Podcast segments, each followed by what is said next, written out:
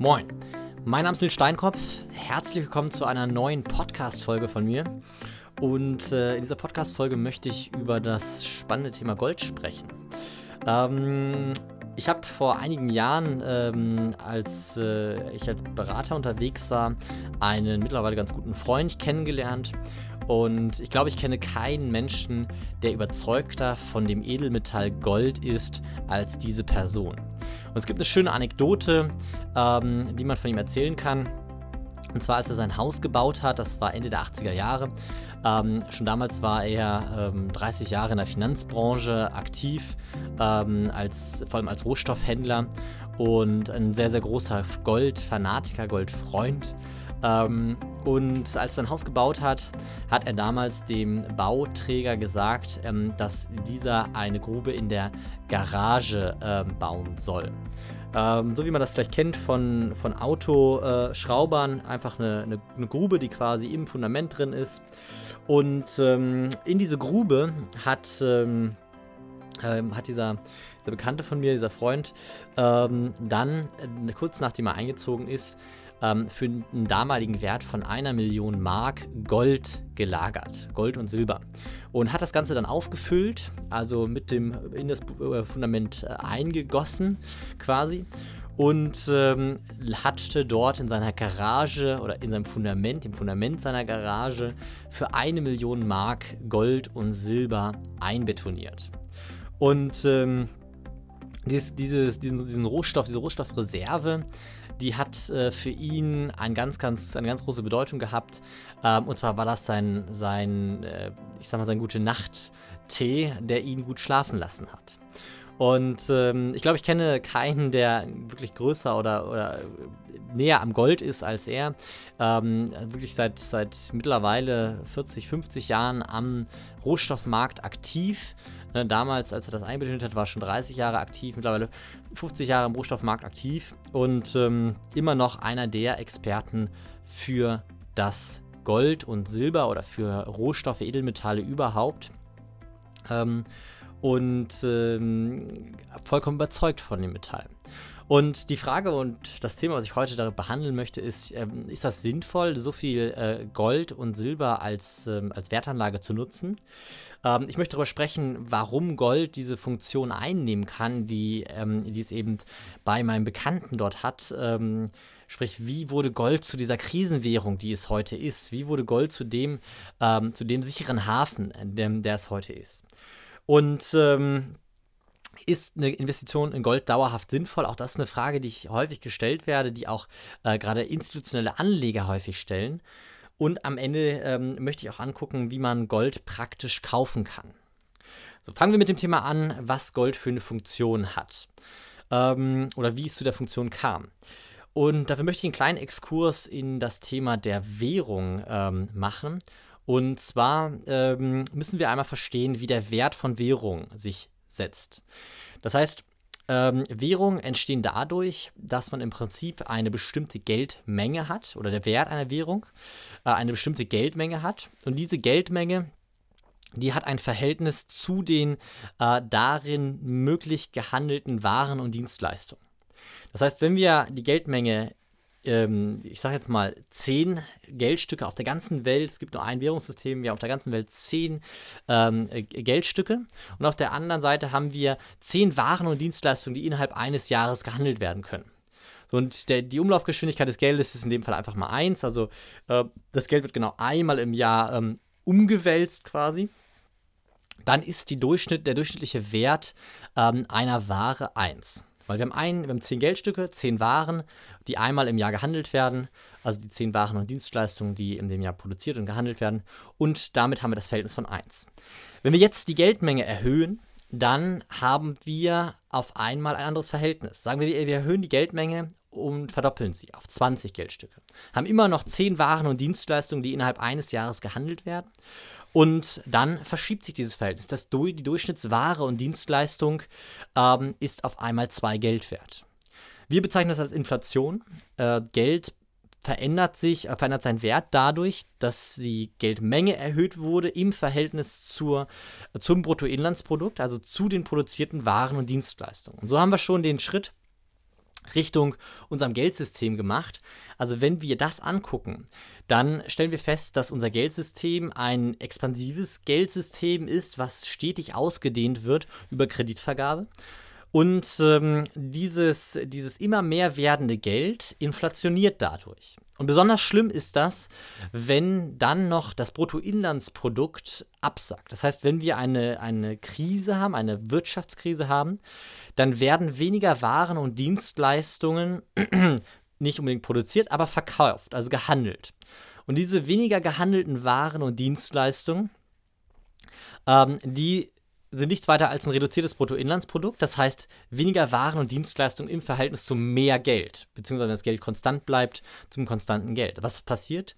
Das Geld inflationiert noch weiter. Das heißt, im Prinzip müssten wir, um ein stabiles Geld zu haben, also der Wert des Geldes dauerhaft erhalten bleibt, müssten wir ähm, die Geldmenge immer im gleichen Verhältnis zu den produzierten Waren und Dienstleistungen halten. So, jetzt muss man dazu sagen, ähm, einige, äh, ähm, also gerade Politiker, Staaten haben kein Interesse daran, ähm, weil eine expansive Geldpolitik führt zu einer leichten Inflation. Eine leichte Inflation unterstützt die Wirtschaft, das Wirtschaftswachstum. Weil, wenn wir, ich sag mal, wir haben keine Inflation, dann gibt es auch keinen Zwang, das Geld zu investieren, weil es wird nicht weniger wert. Bei einer kleinen Inflation ist es so, dass das Investieren unterstützt wird. Die Leute überlegen sich, was mache ich mit dem Geld, weil wenn ich nichts mit dem Geld mache, dann inflationiert es. Beziehungsweise einen Schritt weiter, wenn ich Kredite aufnehme, also Investitionen in die Wirtschaft tätige über die, Kreditverga die Kreditaufnahme, sorry, ähm, dann habe ich den Fall, dass, dieses, ähm, dass diese Kredite durch Inflation schon teilweise günstiger werden. Das heißt, allein wenn ich heute investiere in eine Anlage, dann ist sie in einem Jahr, ist der Kredit 2% weniger wert. Das heißt, über die Kreditvergabe haben wir, ähm, oder die Inflation haben wir auch eine Förderung der, ähm, der, äh, der Wirtschaft in irgendeinem Sinne.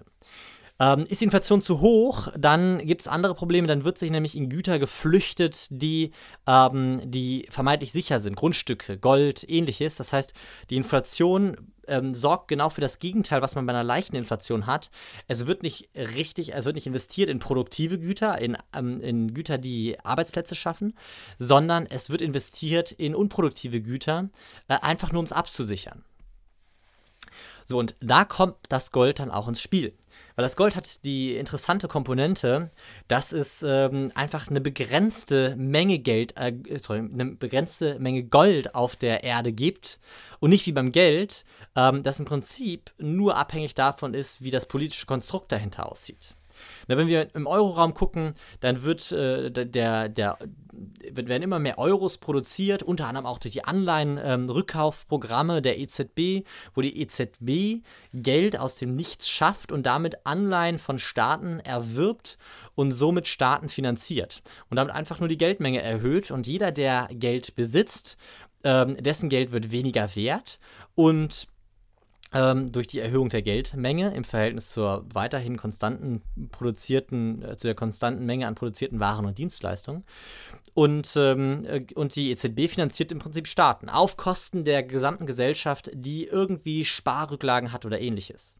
Und das ist auch das, das Konstrukt, was hinter der Nullzinspolitik liegt. Aber da möchte ich gerade gar nicht drauf eingehen, sondern ich möchte über das Gold sprechen. Und ähm, beim Gold ist das Interessante, man kann die Goldmenge nicht erhöhen. Also man kann sie leicht erhöhen. Aber wenn wir uns angucken, die weltweite Goldmenge, die jemals geschürft wurde, äh, beträgt ähm, oder die könnte man in einen Würfel, der 21,5 Meter Kantenlänge hat, packen. Das heißt, alles Gold, was wir als Menschen jemals auf der Erde geschürft haben, passt in einen Würfel mit der Kantenlänge von 21,5 Metern. Das heißt nicht mal so hoch wie das Brandenburger Tor oder das passt locker unter den Eiffelturm. Ähm, also wirklich unter den Eiffelturm, wenn du schon mal am Eiffelturm warst. Ähm, da gibt es ja den Bereich quasi, wo man zwischen den vier, ähm, vier Füßen steht und da würde das locker reinpassen. Ähm, das heißt, die, Geld, die, die Goldmenge ist A sehr begrenzt und wenn wir weiteres Gold schürfen wollen, ist das mittlerweile sehr, sehr aufwendig. Früher war das so, dass man an, es gab Flüsse, ähm, die einfach sehr, sehr viel Gold in sich hatten. Dort konnte man händisch Gold schürfen ähm, und das in sehr, sehr, ähm, sehr, sehr lukrativ, sage ich jetzt mal. Ähm, mittlerweile ist es so, dass man ungefähr eine Tonne Gestein umwälzen muss, um zwei bis drei Gramm Gold zu, ähm, zu schürfen. Und das ist, äh, das ist ein gutes Verhältnis. Das heißt, ähm, um jetzt neues Gold hinzuzufügen, muss man sehr, sehr viel aufwenden, also sehr viel ähm, Waren und Dienstleistungen verbrauchen, ähm, um eben Gold zu produzieren. Das heißt, ähm, diese Goldproduktion, die ist so gering, dass sie, äh, dass man im Prinzip sagen kann, die Goldmenge ist konstant oder ist relativ konstant.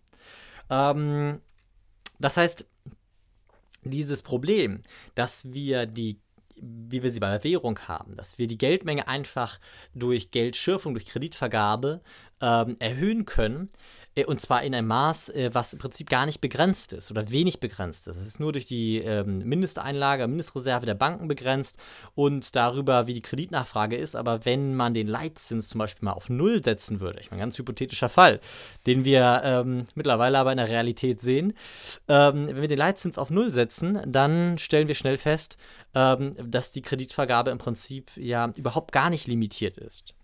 Und das ist das, was man dort ähm, beachten muss beim Gold. Ähm, haben wir das sehr begrenzt, beim Geld eben nicht. Und deswegen kommt die Funktion des Goldes als wertstabile Währung, als Krisenwährung, ähm, kommt, äh, kommt diese Funktion eben beim Gold an.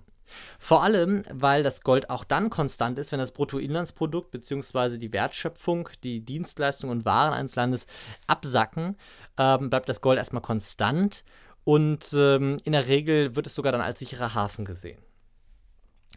Ähm, es gibt noch eine andere Argumentation, warum Gold so wichtig ist, und zwar wird da von technologischen äh, Nutzen gesprochen. Und die, der Argumentation kann ich nicht ganz folgen, weil wenn wir uns angucken, wie, äh, wofür Gold genutzt wird, dann sprechen wir von 47,6 Prozent ähm, in der Schmucknutzung. Also kein technologischer Zweck, sondern einfach nur schön. Wir sprechen von 21,7% in private Investments. Das heißt, gar keine Funktion. Wir kratzen es aus der Erde und legen es in ein anderes schwarzes Loch.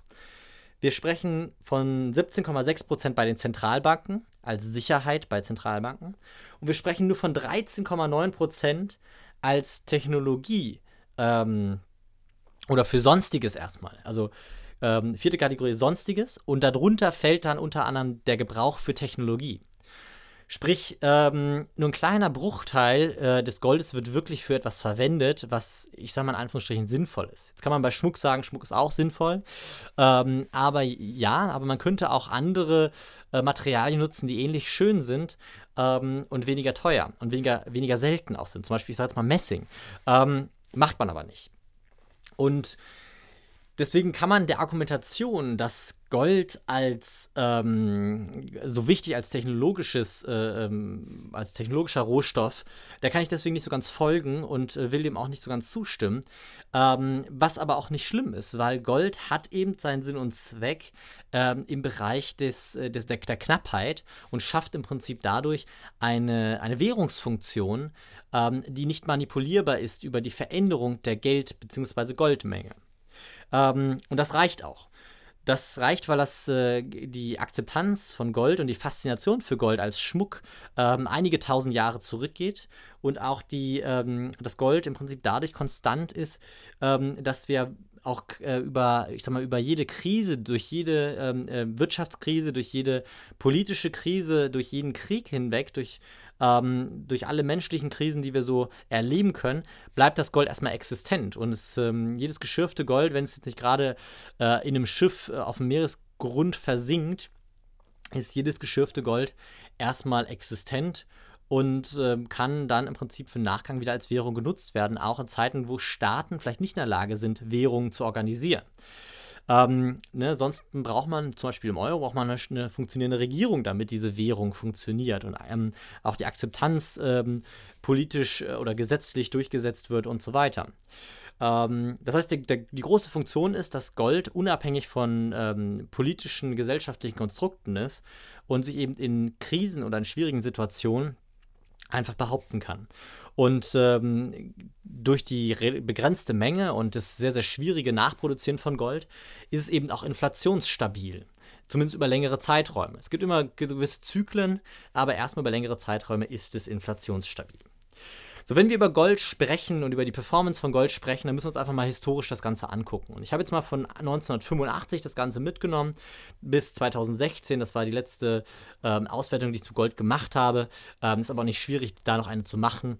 Ähm, ich habe jetzt nur einfach die Zahlen genommen, weil ich sie zur Hand hatte. Und wenn wir 1985 bis 2016 angucken, dann hat das Gold eine, ähm, ähm, äh, eine, äh, eine Rendite von 275 Prozent erzielt. Das heißt, der Wert des Goldes in Euro oder in Dollar hat sich um 275 Prozent äh, erhöht. Also in Dollar in diesem Fall, nicht in Euro.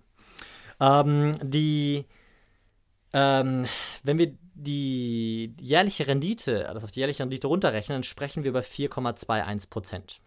Und das ist äh, nicht besonders viel, muss man dazu sagen. Wenn wir das Ganze inflationsbereinigt angucken, dann kommen wir nur noch auf eine Rendite von 62,95 Prozent. Also wir messen den Goldpreis in Dollar oder Euro. Ähm, wenn wir die Inflation da noch rausrechnen, also das, was der Euro an Wert verloren hat, dann sind wir nur noch bei einer Rendite von 62,95 Prozent. Äh, und das würde eine jährliche Rendite von 1,53 Prozent bedeuten, ähm, was wiederum äh, natürlich auch nicht, nicht wirklich viel ist. Was aber viel problematischer beim Gold ist, wenn diese Rendite konstant wäre, würde man sagen, das ist in Ordnung, aber die Rendite ist nicht konstant. Und was viel problematischer beim Gold ist, dass es sehr, sehr lange maximale Drawdowns gibt. Das heißt, ähm, von dem letzten historischen Hoch bis zum nächsten, also bis das nächste Mal endgültig oder wieder durchbrochen wird, kann es sehr, sehr lange dauern. Man kann sich nur mal angucken, von 1980 bis 2007 hat das Gold es nicht geschafft, ein altes Hoch zu durchbrechen. Das gleiche Spiel von 2011 an, als es sein altes Hoch hatte, bis heute ist es nicht in der Lage gewesen, sein altes Hoch in Dollar zu durchbrechen. Das heißt, wir sind seit 2011, seit knapp acht Jahren, im Prinzip, wenn wir vor acht Jahren investiert hätten, in den, im Minus äh, in, in, im Gold. Und ähm, wenn wir in 80ern investiert hätten, dann wären wir bis 2007 im Minus gewesen. Und das ist das große Problem am Gold. Gold hat sehr, sehr lange Zyklen und äh, immer wieder gibt es Phasen, in denen es stark steigt, aber es gibt eben lange Phasen, in denen es nicht besonders ähm, gut läuft. Und durch diese Phasen hält man das mit durch. Wenn man davon ausgeht, dass das politische, gesellschaftliche System demnächst zusammenbricht, dann kann man ähm, so eine Position halten und auch verargumentieren. Wenn man aber Vermögensaufbau betreiben möchte oder auch nur eine Absicherung, ähm, ich sag mal, in, den, in dem Rahmen, dass man sagt, das politische, gesellschaftliche System, das wir haben, das wird schon irgendwie weiterentwickelt werden und überstehen, dann ähm, macht Gold tatsächlich als dauerhafte Investition im Depot wenig Sinn. Und das ist auch eine Sache, die ich den institutionellen Anlegern, ähm, mit denen ich äh, zusammenarbeite, immer wieder versuche klarzumachen. Eine dauerhafte Position im Gold und häufig wird das verargumentiert, man sagt, okay, 10% im Gold ähm, kann nie schaden, ist eine gute Absicherung, hat auch einen guten Grund, nämlich die negative Korrelation zu den Aktienmärkten. Also Gold hat eine leicht negative Korrelation zu den Aktienmärkten. Wenn die Aktienmärkte fallen, ähm, hat das Gold ein gutes Potenzial zu steigen. Ähm, aber das ist trotzdem kein Grund, der, ähm, der, der dafür spricht, dass man dauerhaft 10% Gold im Portfolio hat. Und ähm, der einfachste Weg, den ich ähm, ähm, auch in meiner in meiner Akademie immer beibringe, ist Gold mit einer Strategie zu, äh, zu nutzen. Also eine Teilstrategie, die im Prinzip ein, ähm, ein Teil in Gold packt, aber nur zu gewissen Zeitpunkten. Und zwar ist der Ansatz folgender, dass man sagt, äh, man investiert dann ins Gold, wenn das Gold ein besseres Momentum hat als langlaufende Staatsanleihen. Und ähm, wenn, das, äh, wenn die, das, die, das Momentum vom Gold schlechter ist als langlaufende Staatsanleihen, dann geht man in die langlaufenden Staatsanleihen. Wenn beides negativ ist, also sowohl das Gold als auch die langlaufenden Staatsanleihen eine negative Rendite bringen, dann geht man in kurzlaufende Staatsanleihen. Und somit wechselt man im Prinzip zwischen drei verschiedenen Papieren, Nicht häufig, man guckt das einmal im Monat nach, äh, wechselt zwischen drei verschiedenen Papieren, nämlich zwischen dem Gold, zwischen langlaufenden Staatsanleihen und zwischen kurzlaufenden Staatsanleihen. Und wenn wir das betrachten und in US-Dollar betrachten, dann ähm, das vom Zeitraum ähm, 18, 1985 bis 2016, also der gleiche Zeitraum, wie wir eben das Gold angeguckt haben, dann haben wir eine durchschnittliche jährliche Rendite von 10% von ziemlich sauberen 10%. Das heißt, 6%, knapp 6% mehr Rendite in dieser Strategie, als, ähm, als wenn wir das Gold einfach gehalten hätten. Und äh, auch interessant ist, der maximale Drawdown wird deutlich geringer. Der ist nämlich dann nur noch bei 27,5%. Man kann einfach selber mal nachgucken, im Gold ist er deutlich höher. Ähm, die Sharp Ratio für die, die ein bisschen tiefer in dem Thema drin sind, also die risikobereinigte Rendite, liegt bei 4,75. Ähm, und äh, ist damit, ich sag mal, gegenüber dem Markt wahrscheinlich äh, ungefähr ähnlich. Ne? Das ist kein, keine extrem gute Sharp Ratio, aber die Strategie ist erstmal deutlich besser, als das Gold an sich einfach kaufen, dauerhaft zu kaufen und zu halten und im Depot zu haben.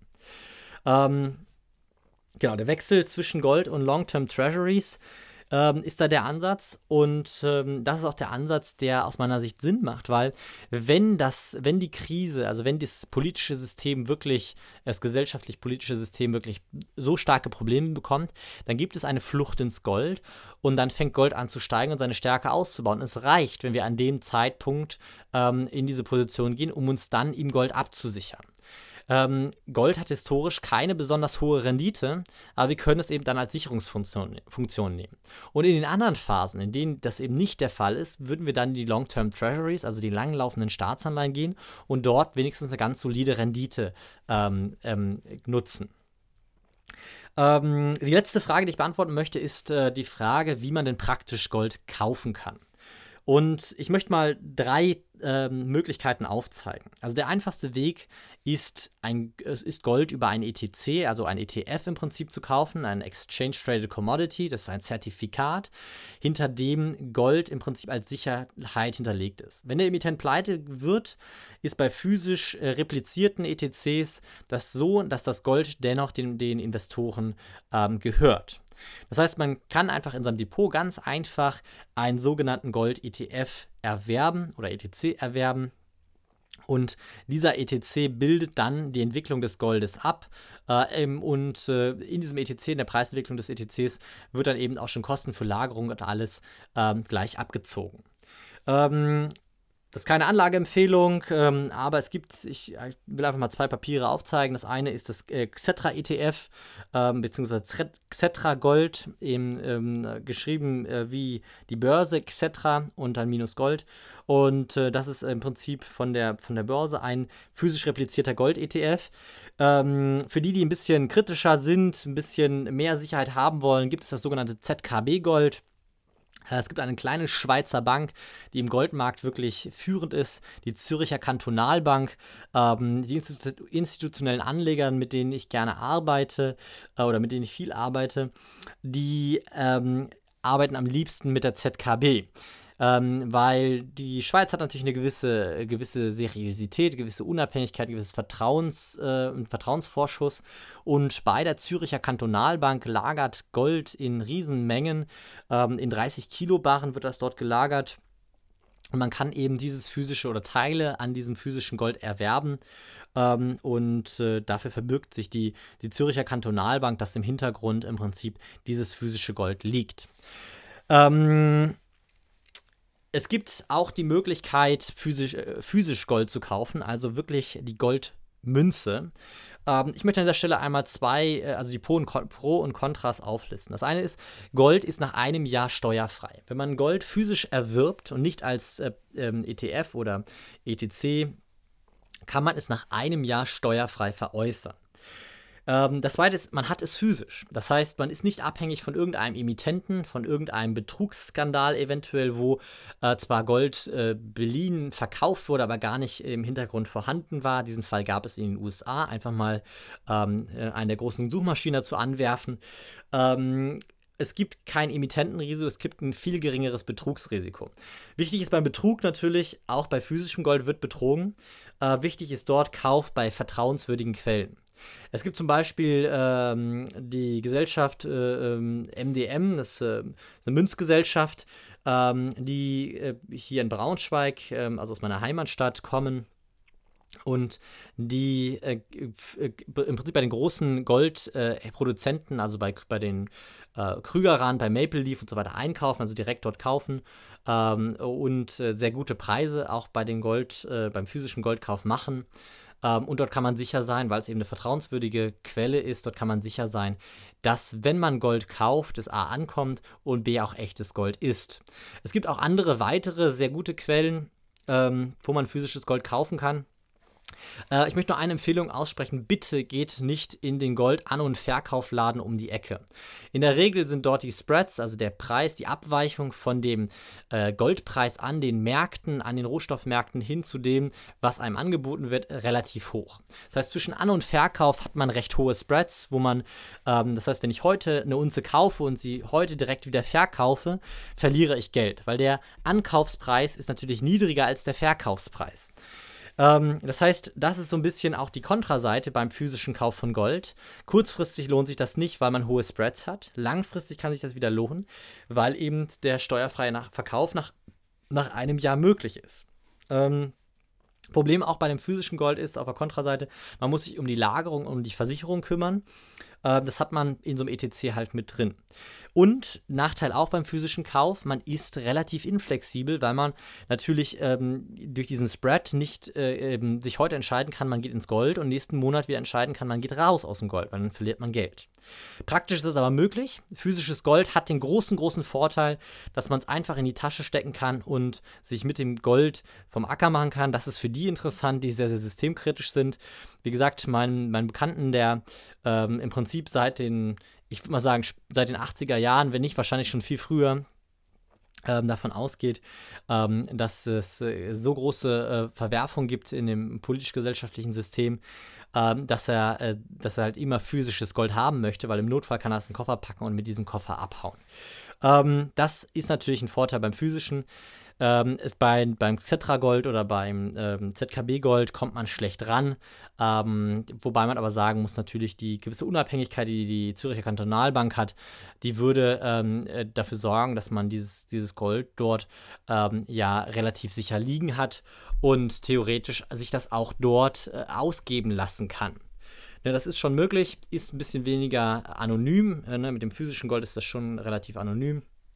Das ist ein bisschen weniger anonym, ähm, aber immer noch sehr, sehr sicher.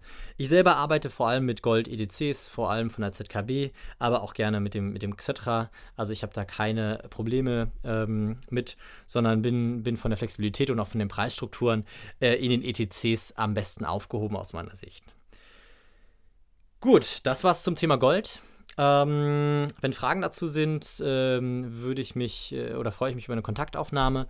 Ähm, wenn du Interesse hast, äh, tiefer in das Thema einzusteigen, also nicht nur das Thema Gold, sondern das Thema ähm, Altersvorsorge, Vermögensaufbau, äh, Vermögenssicherung, ähm, dann hast du die Möglichkeit, mit mir ein kostenloses Erstgespräch zu vereinbaren.